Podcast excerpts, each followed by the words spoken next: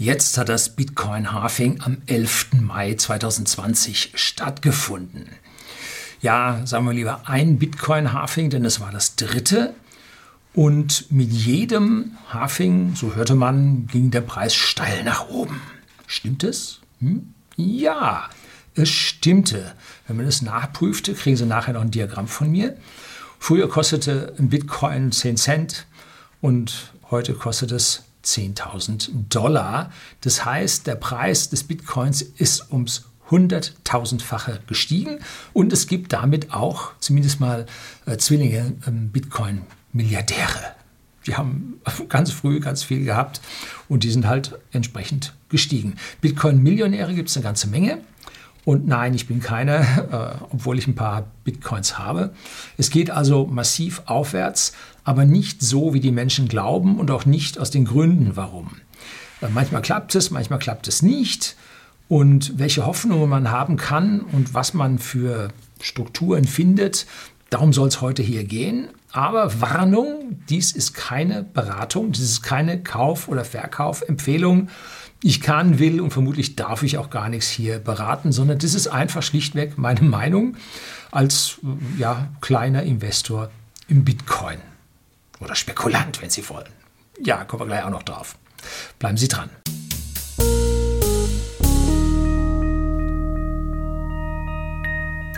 Guten Abend und herzlich willkommen im Unternehmerblog, kurz Unterblog genannt. Begleiten Sie mich auf meinem Lebensweg und lernen Sie die Geheimnisse der Gesellschaft und Wirtschaft kennen, die von Politik und Medien gerne verschwiegen werden. Und öfter hört man so Bitcoin, Teufelszeug, da ist null intrinsischer Wert dahinter. Und wenn der Quantencomputer kommt, alles vorbei. Gegenfrage, wie hoch ist der intrinsische Wert vom Euro? Wenn die EZB 1,3 Billionen hier auf den Markt schmeißt, hm? Was ist der intrinsische Wert einer TUI-Aktie? Hm? Oder einer Lufthansa? Oder einer Hypo Real Estate? Was ist Gold wert, wenn man im Asteroidengürtel einen Goldasteroiden findet, den man in die Erdumlaufbahn buxiert? Die ersten Späher fliegen schon und suchen, ne? Ja, Elon Musk wird liebend gerne hier Transportkapazität verkaufen über sein SpaceX. Ich habe zuvor Videos über Bitcoin gedreht. Das erste war ziemlich gruselig, hatte ich wenig Ahnung, ist auch jetzt schon viele Jahre her. Das zweite habe ich mich schon mehr drum gekümmert, stimmt schon besser. Ähm, aber bevor ich mich dann hier in Bitcoin in 2019 investiert habe oder spekuliert habe, habe ich mich ein bisschen schlauer darüber gemacht mal ein bisschen nachgelesen. Kriegen Sie hier eine ganze Menge Links über äh, ja, die ganze Struktur, die Erklärung der Verschlüsselung und so weiter, äh, kriegen Sie unten in der Beschreibung unter dem Video dann mit. Wenn Sie es im Fernseher sehen, dann können Sie es natürlich nicht finden. Sie müssen es auf dem Smartphone oder auf dem Computer anschauen. Und zwar nicht im Vollbild, dann finden Sie unten unter dem Video irgendwo die Kommentare. Also nicht Kommentare und auch die Beschreibung zu dem Video. Und da geht es dann richtig ab. Ne? So, das erste Halving und zwar wird man für das Schürfen von Bitcoins, dem Rechnen von Kryptoschlüsseln, wird man belohnt. Worin? Womit? Ja, mit Bitcoins. So in sich äh, schöpfen die Wert. Und alle so und so viel Zeit oder ja, Zeit und äh, Anzahl geschürfter Blöcke oder gerechneter Blöcke äh, wird die Belohnung halbiert. Das heißt, man kriegt mit der Zeit immer weniger für diese Bitcoins. Das ist eine schöne Geschichte weil das die Sache ja etwas unter Druck setzt. Ne? Und dieses erste Halving, wo man also dann noch die Hälfte dafür bekam, fand am 28. November 2012 statt. Damals lag der Kurs ungefähr bei 13 Dollar. Danach ging es in zwei Zügen aufwärts. Ich blende hier mehr von OnVista einen Chart ein und versuche das mal ein bisschen mit Pfeilen zu äh, markieren. Und erst zwölf Monate nach diesem Halving kam es zu einer ersten Spitze oder ja von 1200 Dollar. Das ist eine runde Verhundertfachung, nicht ganz, fast Verhundertfachung vom Wert. Dann kam ein langes Tal, wo die Kurse verfielen, runter auf 200 bis 250 Dollar. Das heißt, da haben die Leute Gewinne mitgenommen und dann irgendwann haben die Leute gesagt, oh, das geht gar nicht mehr aufwärts, jetzt verkaufe ich auch meine Bitcoin. So. Und dann ging das weiter unter Druck, ein ewiger Bärenmarkt. Und äh, ging abwärts und der fiel runter bis auf ein Viertel oder gar ein Fünftel des Spitzenwerts und die Akzeptanz war gering. Ähm, wir bei whisky.de, dem Versender hochwertigen Whiskys an privaten Endkunden in Deutschland und in Österreich, wir haben auch Bitcoin akzeptiert gehabt in 2019, aber die Akzeptanz war sehr, sehr gering. Wir haben also sehr wenig in Form von Bitcoins, also Whisky gegen Bitcoin verkauft. Und äh, als dann wir mit dem Shop-System auf die nächste Version hochgingen, hätten wir die Extension von Bitcoin jetzt gegen Geld auf die neue Version hochhieven müssen. Und wir haben also an den Verkäufen nicht so viel gemacht, dass sich dieses Ding da rentiert hätte. Und dann haben wir gesagt, dann nehmen wir es wieder raus, wenn die Akzeptanz so gering ist. Ja. Zweites Halving kam am 9. Juli 2016. Jetzt kriegen wir also noch ein Viertel ähm, dafür im Vergleich zu vor 2012. Und der Kursanstieg vor dem Halving ging von diesen 200 bis 250 schon wieder auf 560 Dollar hoch. Also da tat sich dann schon was in Erwartung, in freudiger Erwartung auf das Halving. Und dann dauerte es 18 Monate bis zum Peak bei fast 19.200 oder bei 19.220 US-Dollar. Und das war das All-Time-High bisher, Bitcoin. Und das war aber nur noch das 34-fache zum Wert vorher. So, also zuerst das fast 100-fache und jetzt auf einmal nur noch das 34-fache. Erneut anschließend ein langes Tal mit Tiefständen von 3000. Das war jetzt nur noch ein, Sechstel von dem Höchstwert. Ne? Jetzt kommt also dann das neue, das dritte Halving. Und auch vorher hat sich jetzt wieder eine Erholung von diesen Tiefständen vom um 3000 ergeben. Und zwar auf etwa 9300, 9400, irgendwo da in der Ecke war es. Es zeigte sich aber, dass die Marke von 10.000 Dollar im Vorfeld nicht genommen wurde. Und zwar gab es starken Verkaufswiderstand. Die Leute haben da also regelmäßig dann verkauft. Und es gab Spekulanten, die dann um die 3000 Dollar gekauft haben und nun bei 9300 mit dem Dreifachen hier ihre Gewinne mitgenommen haben. Ganz normale Geschichte. Wie das hier mit der Entwicklung ist, gibt es bei TradingView ein tolles Chart. Passen Sie auf, das ist äh, logarithmisch. Das sieht ein bisschen anders aus, als Sie erwarten. Es zeigt sich, dass die Höhen jedes Mal rund 12 bis 18 Monate nach dem Halving erreicht wurden. Warum? Nun, das Halving, man kriegt weniger, es machen weniger und äh, entstehen neu weniger und Angebot und Nachfrage bestimmen den Preis und damit steigt der äh, Bitcoin dann anschließend. Aber auch dann wurden die Gewinne mitgenommen und äh, zuerst, wie gesagt, Faktor 100, Faktor 34 gehe jetzt nur noch von einem Faktor von 10 aus den wir schaffen können, weil so 134, 10, das ist jeweils so Verdreifachung oder Drittelung, das kommt für mich so hin, kann ich mir vorstellen. So, ich habe also meine Bitcoins nicht für 10 Cent gekauft, sonst säße ich hier nicht da, ne? ganz klar. Und aber auch nicht für 10.000 Dollar, sondern nur um die 6.500 bis 7.000 Dollar. Und jetzt habe ich ein paar Prozent meines Depots in Form von Bitcoin. Also nicht bedeutend, aber auch nicht unbedeutend. Eine gewisse Diversifizierung. Ähm, ich liege im Moment also ungefähr mit 30 Prozent im Plus. Zeit für mich zum Verkaufen? Nein, ich warte auf die etwaige Verzehnfachung. Also von den 10.000 oder 9.300 äh, auf die 100.000. Ne? Verzehnfachung. Gut. Ja. Tut es mir weh, wenn der Bitcoin so stark fällt. Jetzt in der Corona-Krise äh, ist der um 50 Prozent auf 50 Prozent abgefallen. Hm, ja, natürlich tut es mir weh. Äh, Bringt es mich um? Nein, tut es nicht. Also es ist eine machbare Spekulation und ein, wie heißt es schon, educated guess, dass man aus der Vergangenheit auf die Zukunft schließt. Es wird nie so werden wie die Vergangenheit. Vielleicht gibt es nur eine Verdreifachung, vielleicht gibt es wieder eine Verhundertfachung. Man, man weiß es nicht. Ne? Also was immer Sie dort mit Ihrem Geld machen, Das kann in die eine Richtung ausgehen, auf die andere. Das sind die Eigenschaften einer Spekulation. Ähnlich ist es bei Gold. Ne? Je weicher die Währungen werden, umso stärker steigt das Gold. Und dann kam die Corona-Krise und das Gold stürzte erstmal ab. Ja, was war denn da los? Nun, da haben Leute eine Menge spekuliert gehabt und brauchten jetzt das Geld. Die brauchten den Cash, haben Gold verkauft wie verrückt, haben auch Bitcoin verkauft, auch der ging runter. Ähm, Gold hat sich wieder erholt, im Jahresverlauf momentan glaube ich sogar schon über 30, 35 Prozent im Plus. Ähm, hat noch nicht die All-Time-Highs wieder erreicht, dauert wohl aber nicht mehr so lange, wenn man die Auguren hört, Aurum, Au, Aururen hört. Ähm, ja, je komischer die Zeiten werden, umso mehr erscheinen alternative Anlageformen Sinn zu machen. Intrinsischer Wert null. Wenn man einen Asteroiden mit Gold findet, ist der intrinsische Wert von Gold auch ziemlich null. Ne? Schwierig. So, jetzt gehen wir weiter zu meinem kommenden Verhalten, was ich da also nun vorhabe. Bitcoin gilt in Deutschland nicht als Geld, sondern als eine Sache.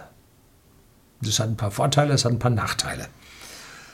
Und die Wertsteigerung die man damit erzielt, unterliegen damit nicht der Spekulation, wenn man diese Sache länger als zwölf Monate hält. Wichtig zu verstehen. Ähm, bei Immobilien sind es zehn Jahre, wo man das, die Wertsteigerung dann noch versteuert. Ne? Äh, halten Sie also Bitcoins länger als zwölf Monate, sind die frei. Allerdings hat der Staat dort ein sogenanntes strukturelles Vollzugsdefizit hat man gesehen zu irgendeinem Fußballding. Da gingen Karten für einen Haufen Geld, beziehungsweise für einen Haufen Bitcoin über den Tisch. Und dann kam nachher raus, dass diese Bitcoin nicht so lange gehalten wurden, sondern angenommen wurden und getauscht wurden. Und dazwischendrin stieg der Preis massiv. Und äh, da hätte das jetzt versteuert werden können. Und das hohe Gericht, sogar vielleicht das höchste Gericht, glaube ich, Bundesfinanzhof, ich bin mir nicht sicher, wo es war, die haben gesagt, nee, äh, dem nehmen wir jetzt die Steuer dort nicht ab, weil das wäre höchstgradig ungerecht, weil wir alle anderen nicht kriegen. Wir haben ein strukturelles Vollzugsdefizit bei dieser Steuererhebung.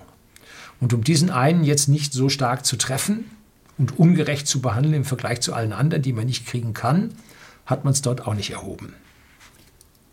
So. Glauben Sie es mir jetzt an dieser Stelle nicht zwingend. Fragen Sie einen Rechtsanwalt, fragen Sie einen Steuerberater, äh, wie das momentan da an dieser Stelle aussieht um, dass sie da nicht in irgendeine Steuerfalle reinrennen. Ne? Beim kommenden Crash, also der Crash, ich habe ein Video gedreht über die Formen des Crashs, dann habe ich das, äh, die Dotcom-Blase, das Platzen der Dotcom-Blase 2001 bis 2003 beschrieben. Dann habe ich die Finanzkrise 2008, 2009 geschrieben. Da ging es dann immer runter, halten, leichte Erholung, nochmal runter. Also ich habe das mit dem das ist spiegelverkehrt schwierig. Mit einem Doppel-L habe ich das beschrieben. Wir sind jetzt gerade in einer leichten Erholungsphase und wenn wir uns die Aktienkurse im Detail anschauen, im, äh, im Nasdaq zum Beispiel, dann ist die gesamte Erholung des Nasdaqs auf äh, ganz wenige Hightech-Aktien, Facebook und Co.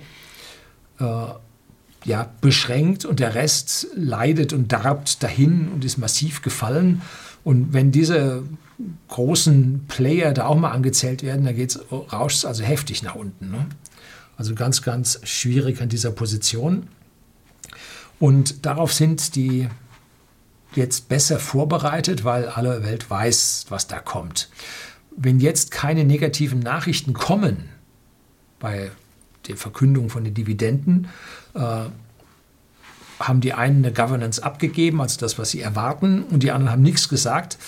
Ähm, die, die was gesagt haben, haben gesagt, deutlich weniger, 25 bis 50 Prozent weniger. Und dann gibt es andere Firmen, die haben nichts gesagt. Die sagen, wir ziehen unsere Governance zurück und haben nichts Neues gesagt.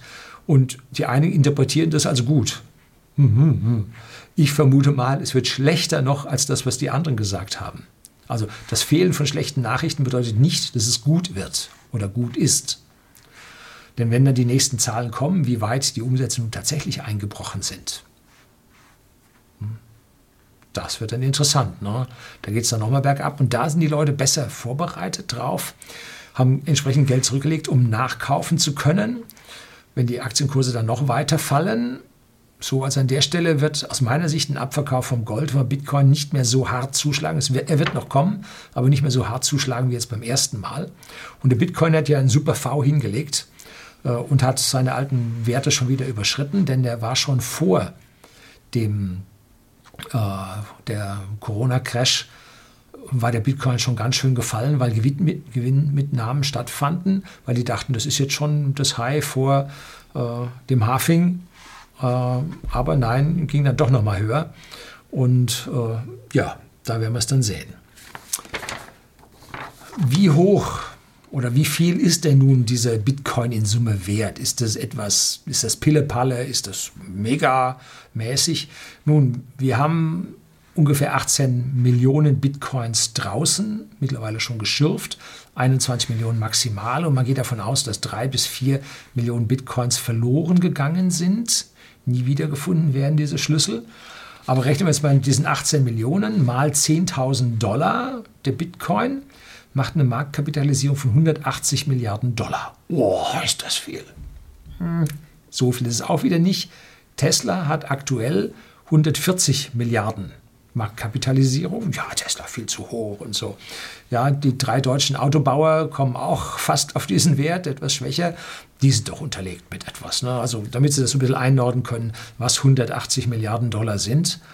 Und die Shortseller haben Tesla massiv zusetzen können. Also die Finanzindustrie hat Tesla massiv geprügelt, bis sie dann sowas von verloren hatten und der Tesla-Kurs nach oben wegschoss und sie, ich weiß nicht, 8 Milliarden oder sowas verloren haben. Ich habe mal ein Video für sie unten, äh, Blutbad bei den Short-Sellern bei Tesla. Da ist es dann nach oben abgegangen und äh, ja, sie dürfen Häme über mich ausschütten. Ich war nicht dabei, weil mir die gesamte Automobilindustrie viel zu äh, volatil ist. Und ob sich Tesla in dem kommenden Crash halten kann, weiß ich nicht. Also ich erwarte, dass auch bei Tesla ganz massiv runtergeht. Wenn nämlich dann die Verkaufszahlen nachlassen, wenn auf einmal, Entschuldigung, keine Sau mehr Geld hat. Äh, und dann ist es Zeit, wenn man sieht, sehen kann, dass Tesla wahrscheinlich überleben wird, da dann wieder einzukaufen. Also das ist so meine persönliche Meinung als ja, unbedeutende Meinung. Es ist keine Kaufempfehlung, keine Verkaufempfehlung. Es ist einfach nur so meine Meinung. Das heißt aber, die Finanzindustrie kann dem Bitcoin zusetzen. 180 Milliarden ist nicht viel in der heutigen Zeit. Allerdings hört man, dass einige Spekulanten, Hedgefonds im Prinzip im hunderte Millionen bis Milliardenbereich in Bitcoin investiert haben und jetzt im Prinzip warten, dass diese zehnfache Entwicklung auf 100.000 nun kommt. Ne? So, jetzt kommen wir drauf, was beeinflusst denn den Preis des Bitcoins? Und das ist komplizierter, als man nun so mag, äh, meinen mag. Das erste ist der Strompreis. Man braucht Strom, um diese Computer zu betreiben, die die Bitcoins schürfen. Und man ist heutzutage nur noch wettbewerbsfähig, wenn man Strompreise um 5 Cent die Kilowattstunde hat.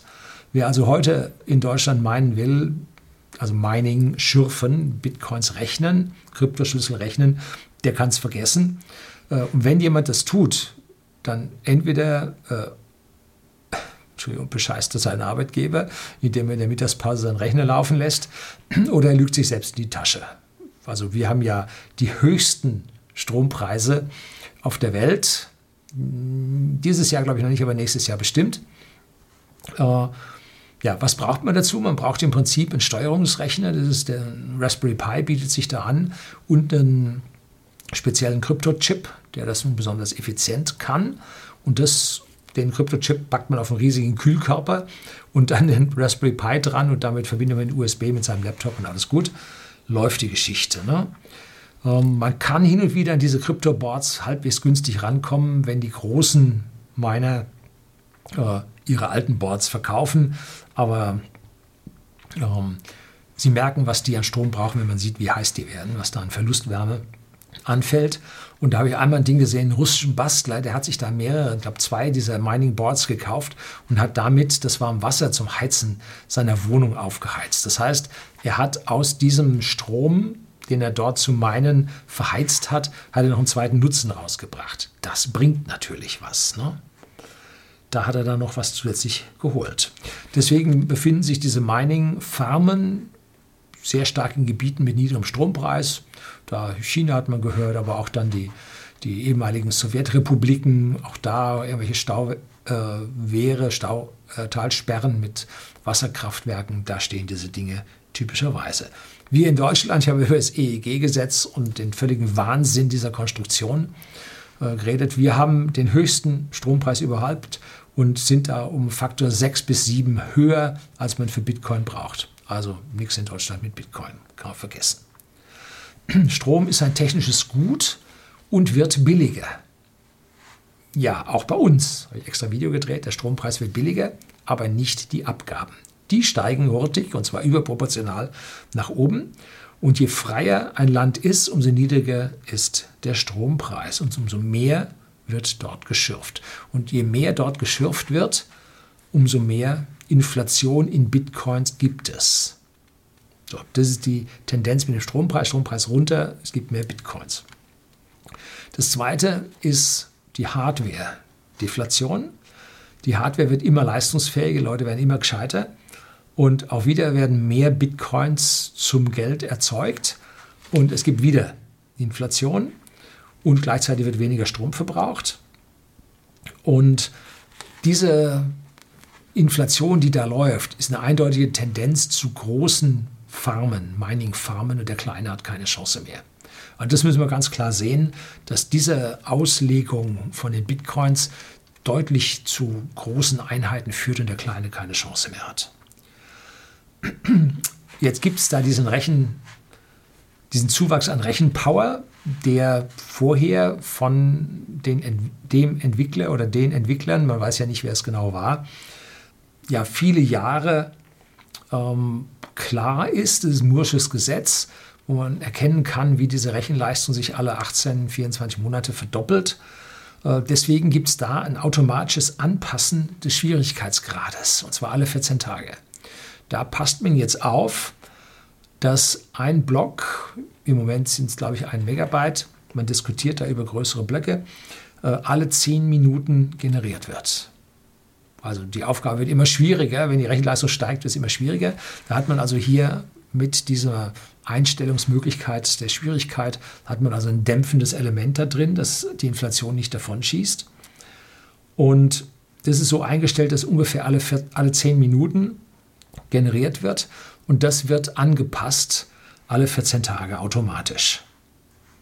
Und warum hat man da genau 10 Minuten genommen? Nun, da ja auch ein bisschen nachgeforscht, gibt es auch ein schönes äh, Webseite, äh, blog at goodaudience.com. Da gibt es einen, äh, einen Effekt, diese Blockchain ist ja dezentral auf vielen, vielen Rechnern global gespeichert. Und damit sich nun diese Blockchain repliziert bis in den letzten Winkel der Erde, braucht es zehn Minuten. Also maximal zehn Minuten. Es geht viel schneller, aber um sicher zu sein, damit sich diese Blockchain jetzt nicht teilt und mehrere verschiedene Blockchains geben würde, ein Fork, wäre also eine der schlimmsten Dinge, die passieren könnten, ähm, wartet man halt mit dem nächsten Block zehn Minuten äh, und dann äh, läuft das dann dort sicherer. Dann natürlich das Halving. Ähm, das führt auch zu deflationären Tendenzen. Und alle vier Jahre kriegt man also nur noch die Hälfte. Und äh, dann werden die Leute weniger schürfen. Die Kleinen werden aus dem Markt gehen. Die werden ihre Laptops, ihre kleinen Miner nicht mehr anschmeißen, weil sie den Strom nicht mehr bezahlen können, weil sie brauchen ja sogar mit doppelten Strom bei der gleichen Hardware. Ähm, und deshalb führt es da, wie gesagt, zu dieser Oligopolbildung. Und das Angebot der neuen Bitcoins wird weniger und damit steigt dann der Preis von den Bitcoins. So, und als fünftes ist dann noch die Nachfrage durch den User.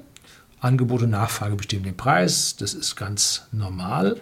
Und je höher der mediale Druck auf den Bitcoin ist, ja, kriminell, da kommen wieder die, die rot-grünen Zeitungen und schreiben, wie furchtbar das alles ist. Ne? Ähm, umso geringer wird die Nachfrage ausfallen, vor allem in den Ländern, wo die Menschen so leicht Angst gemacht bekommen können wie bei uns. Und ich habe mal beim Landeskriminalamt hier in Bayern einen Vortrag gehalten aus der Sicht eines Shopbetreibers mit Kryptowährungen. Habe ich hier ein Video drüber gedreht. Und da sagte mir der entsprechende Verantwortliche, Kriminalkommissar, Oberkommissar, ich weiß nicht mehr, was er für einen Dienstrang da hatte, äh, sehr wissender Herr, ähm, sagte, dass ungefähr ein Prozent der Transaktionen sei kriminell. So schätzen sie das beim Landeskriminalamt ein. Ist jetzt schon ein paar Jahre her. Also. Wird es mehr oder weniger? Ich glaube, es wird weniger, weil der Bitcoin sich so langsam etabliert. Ne? So, jetzt kommen wir dann dazu, was ich denn jetzt tue, was ich denn mache. Ich glaube nun an die Verzehnfachung des Preises. Ich werde also gestaffelte Verkaufsorder eingeben, wenn die Kurse jetzt in Richtung 100.000 gehen. Ich werde nicht 100.000 eingeben, sondern wahrscheinlich 90. Und weil viele Leute auf 90 denken, werde ich auf 85 gehen. ja, von eBay kennen Sie das. Und ich werde also da drunter bleiben. Ich werde aber auch nicht alles verkaufen, sondern ich werde äh, mit dem Teil drin bleiben und dann Stop-Losses nachziehen und welche Börse ich dann da verwenden werde, weiß ich noch nicht. Im Hintergrund läuft jetzt das Video von kraken.com, was ich mir in der Vergangenheit mal aufgezeichnet habe. Dann kriegte ich dann ein Mail von den Kraken-Betreibern und sagen, ganz toll, dass sie da für uns Werbung machen und so. Mache ich gerne. Hier eine der tollen Webseiten, wo man wirklich gute Dinge erkennen kann. Ähm, ich kriege kein Geld von denen, nein. Äh, ich bin nur dankbar, dass ich da das verwenden kann. So, ähm, ich werde also dann weiter mitgehen und dann im Prinzip meine Stop-Losses nachziehen, dass dann, wenn der Kurs auf einmal anfängt zu fallen, dass ich dann da rauskomme, weil vielleicht geht, steigt er ja nicht zehnfach, sondern 30-fach. Wenn er 30-fach steigt, dann werden Sie mich hier auf YouTube nicht mehr sehen. dann ist wegen Reichtum geschlossen. Äh, hoffen Sie also mal nicht, dass es 30-fach steigt oder die anderen, die mich nicht mögen, dann soll er halt 30-fach steigen. Ähm, so, dann werde ich natürlich äh, meine Kröten sammeln. Und wenn dann im Nachhinein dieser stärkere Abfall jetzt kommt bis zum nächsten Hafing, ähm, werde ich dann wieder einsteigen, um das nächste Hafing mitzunehmen. Ne? So, also wenn etwas funktioniert, dann probiert man es nochmal. Funktioniert die ganze Sache nicht, werde ich es natürlich nicht machen. Ne? Wie gesagt, ich habe nicht so viel drin, dass ich da tot unglücklich bin, wenn es an der Stelle nicht klappt. Der Wiedereinstieg, also wir werden ungefähr 12 bis 18 Monate brauchen, um die Hochs zu sehen, wenn es so läuft, wie es vorher lief. Äh, dann bin ich schon über ein Jahr in Bitcoin drin, dass ich also diese Gewinne steuerfrei mitnehmen kann. Habe ich extra darauf geachtet, dass das so läuft. Dann ähm, kommen wir, haben wir schon 2021, Mitte 2021, dann haben wir normalerweise dann ein bis zwei Jahre Verfall, dann haben wir Mitte 2023 und da kommen wir jetzt an die Ecke, wo es den Euro aus meiner persönlichen Sicht erwischen wird. Ich glaube nicht, dass man deutlich länger als 2023 wird den Kaugummi länger ziehen können, dass da der Euro nicht zerreißt. Ähm, sodass also da irgendwann in diesem Bereich, wenn also erkennbar wird, dass es mit dem Euro Probleme geben wird, äh, dann ist wieder Zeit, im Prinzip in den Bitcoin entsprechend einzusteigen. Und dann sollte es ja auch bald dann losgehen, dass es sich schon so ein bisschen höher geht zum nächsten Halving, was dann 2024 kommt. Es gibt natürlich, da werden viele Kommentatoren hier sagen, äh, Coins, mit denen kann man besser bezahlen, weil einfach die ganze Transaktionen schneller laufen, weil die eine höhere äh, Terra-Transaktionen pro Sekunde dann da bieten können auf ihrer Blockchain. Natürlich gibt es das. Ähm, aber ich sehe die Bitcoin eigentlich eher hier an dieser Stelle als Kapitalanlage, sagen wir so, als Leitwährung, als Reservewährung. So, da sehe ich den Bitcoin ungefähr. Und sie könnte also da die Leitwährung im Kryptodickicht werden. Sie muss es aber nicht. Rein persönliche Meinung von mir. Ja, ich werde auf jeden Fall mir das Geld, was ich jetzt reingesteckt habe in Bitcoin, äh, nach dem Anstieg, nach dem Halving, werde ich mir dann mit Zinsen natürlich dort wieder rausholen. Und das, was ich dann drin lasse, wird zusätzliches, in Anführungszeichen, Spielgeld sein, äh, was einfach da ist, äh, was sich durch ja, die Wertbildung des Bitcoins global ergeben hat. Ist das gerecht, ist das ungerecht? Die Frage stellt sich nicht. Irgendeiner hat es für Bitcoin ausgegeben, hat er ja nicht machen müssen. Bei mir kommt es dann an oder auch nicht. Ich habe es ja nicht machen müssen. Also es ist das, was ein echter Zock ist. Ne? So, alle zocken. Wer am Ende gewinnt und verliert, das weiß man vorher nicht so wirklich. So, das soll es gewesen sein. Ich bin also durchaus, wie heißt es so schön, bullish für den Bitcoin, egal was für Probleme jetzt hier auf uns zukommen. Allerdings nur für die nächsten zwölf Monate. Und dann müssen wir vorsichtig werden. Das soll es gewesen sein. Herzlichen Dank fürs Zuschauen.